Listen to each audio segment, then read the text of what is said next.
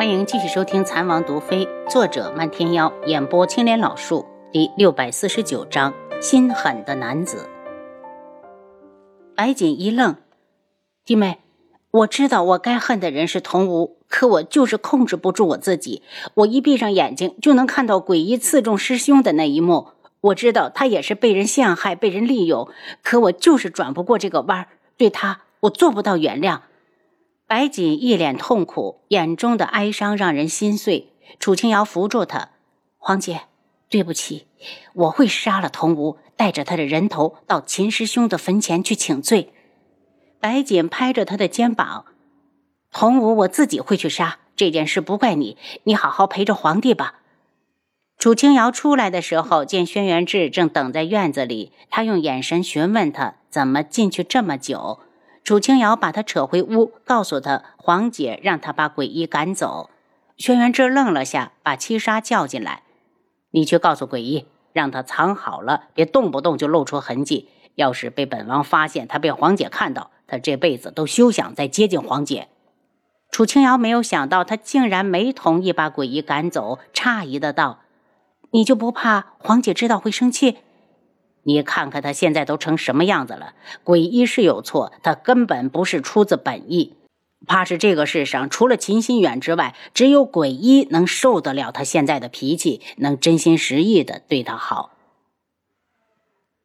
还是我亲自去见见鬼医，叮嘱他小心些吧。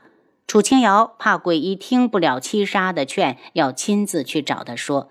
轩辕志把他拉住：“鬼医那么大的人，让他自己去处理。”见他不赞同的看着自己，轩辕志有些无奈。他们自己的事让他们自己解决，你去找鬼医，他肯定得紧张。阿楚，鬼医如果想追到黄姐，就要用心去解开他的心结。楚清瑶在床上坐下，白锦和鬼医闹成了这样，都是童无害的。他蹙眉道：“童无还真是有本事，从我手里拿不到解药，就去找靖主告状。”这种男人真让人看不起，越是卑鄙无耻的人就越怕死。他做出这种事也不足为奇。轩辕志眸子上染上了一层担忧。阿楚，那毒你手里有解药没？如果有，就给他吧。他怕他静主盯上他会有危险。解药在去赤罗国时就配好了，可我不想给。只要再拖上一段时间，童无就必死无疑。楚清瑶冷声。阿楚，如果昆仑卫再出现，就把解药给他们。你放心，我定会亲手取下他的手机。轩辕志道：“等回京之后再说。”楚清瑶还是不赞同。第二天，天穹的送嫁队伍迎着朝阳往皇城外面走。云木带着贺兰溪早早的就出现在城楼上。贺兰溪红着眼睛，从下方熟悉的脸庞上一一扫过。楚清瑶、楚景儿、余牙，最后又在侍卫群里找到了轩辕志。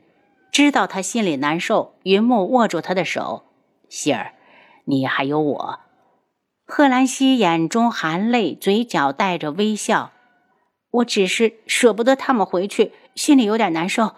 以后天穹只是我的娘家了。”当队伍全部出城，消失在视线之中，贺兰溪已经哭得梨花带雨。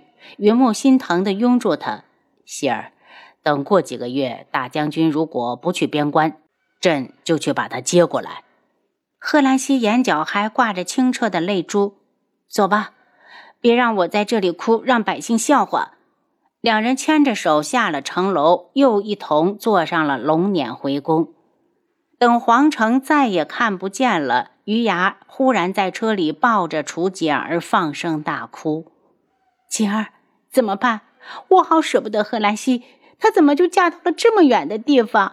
以后都看不到她了。”被他一哭，楚锦儿心里也不太好受，安慰道：“他爱的人在这里。”她自然就嫁得远了。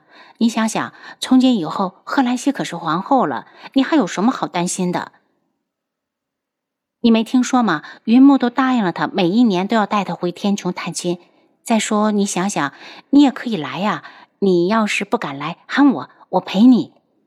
于雅抹了把眼睛，话是这么说，你说我也懂得，可我就是舍不得，心里好难受。楚景儿拿了丝帕替他擦眼泪，笑道：“既然你和贺兰郡主是知己，是手帕交，干脆你也嫁过来陪他算了。等将来你们生的孩子如果是一男一女，就更好了，直接定下娃娃亲。”余牙被他说的心动，也忘了伤感，想了半天，摇头道：“父母在，尚且不远游，何况是出嫁呢？不过你说的定娃娃亲倒是可行。等我成亲之后，就赶紧生个孩子。”楚景儿噗的一声笑起来：“玉牙，你连男人都没有，跟谁生啊？”两人的声音有点大，连外面的楚清瑶都听到了。他掀开车帘，结语道：“玉牙。”那你得让你哥哥赶紧把你嫁出去。要是嫁得晚了，贺兰溪的儿子喜欢上了别人怎么办？他敢！余牙气呼呼的，好像真有其事一般，逗得楚景儿笑得花枝乱颤。余牙一抬头就花痴似的道：“景儿，你可真美！如果我是男人，非把你抢过来当老婆。”嘻嘻哈哈的声音冲淡了离别的伤感，再加上沿途的风景很美，春光灿烂，百花盛放。到最后，连楚景儿都嚷着不坐车了，非要骑马。转眼出了苍隼国，回到天穹的土地上，众人的心神俱是一震，脚步不由得快起来，都有些想家了。这一天，因为大家急着赶路，竟然错过了投宿。眼看着暮色苍苍，倦鸟归巢，轩辕志道：“大家加快速度，过了这片树林，就原地安营休息。”他话音方落，就见前面忽然飞起一群惊鸟。七杀道：“王爷，前方好像有人，属下去看看。”“嗯，小心点。”楚清瑶看向楚景儿：“景儿，你快点下马，到车上去坐着，万一打起来，马很容易受惊。”楚景儿听话的下来，跟着余牙回到车上。七杀很快的就折了回来。王爷，前面约莫一百人左右，正拦在路中间。轩辕志眼神一冷，心里又是一疼。如果他上次真的死了，阿楚怎么办？铜国和靖主真是步步紧逼，他的心窒息般的疼起来。这些人简直是欺人太甚。他声音冷沉：“一会儿。”都给我使劲的杀，不准放炮一个！暗卫们齐齐的虎躯一震，只等一会儿交手往死里打。就连送嫁的侍卫们也是一脸的跃跃欲试，热血沸腾。这些人一直苦于无机会和智王并肩作战，此时听说有人拦截，眼珠子都放了绿光了。王爷，看样子不是昆仑卫。七杀皱眉，倒是和无极殿很像。上次他们找到贾王爷的尸体时，童无出来嘚瑟，带来的人就是这副打扮。队伍继续向前，很快就看到了七杀口中的那些人。当先一人大喝一声：“智王妃，交出解药，饶你不死！”